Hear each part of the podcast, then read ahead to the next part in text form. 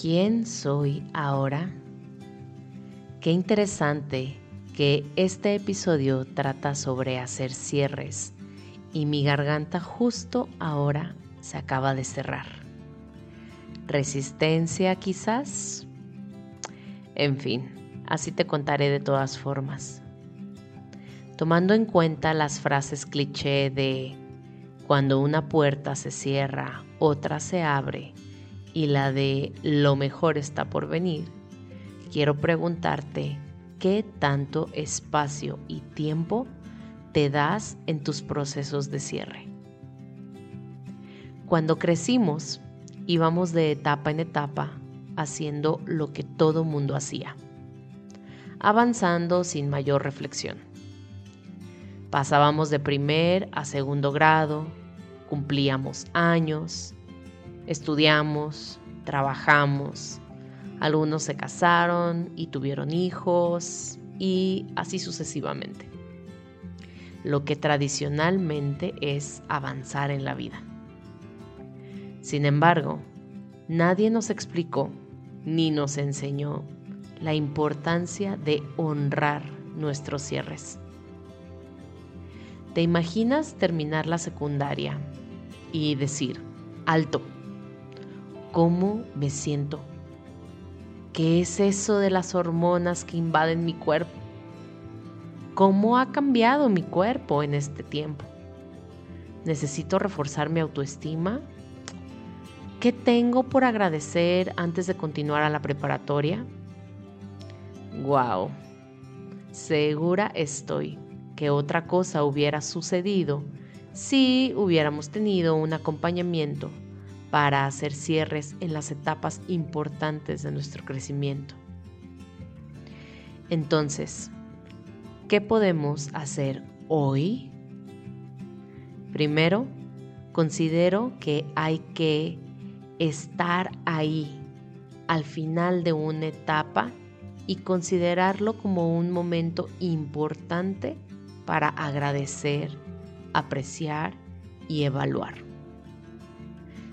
agradecer los aprendizajes y las bendiciones que se te regalaron en esa etapa.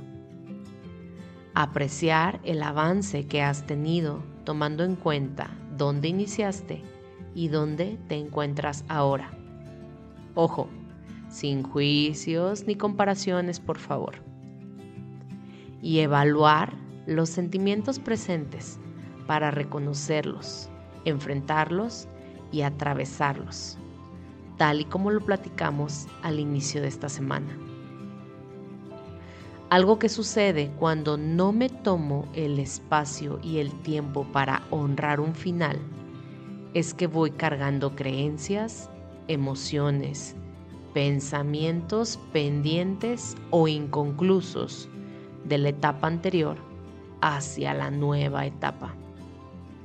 Es como iniciar una nueva relación de pareja cuando aún no superas a tu ex. Además de que es pesado física y psicológicamente, es también incómodo, pues siento que no avanzo en la nueva etapa. Tiendo a postergar o a evadir mis responsabilidades. Ando buscando culpables de lo que no está saliendo tal y como yo quiero. Y obvio, no encuentro placer ni diversión en lo nuevo. Pura frustración. Estos días justamente han sido momentos de cierre. De hecho, la semana pasada envié un último correo a mi lista de contactos que tuve por tres años con mi marca Monse Ortiz Oficial. Y aunque en el momento de escribirlo y enviarlo sentía una gran incomodidad, fue después de gran alivio, como si me hubiera realmente quitado un costal de los hombros.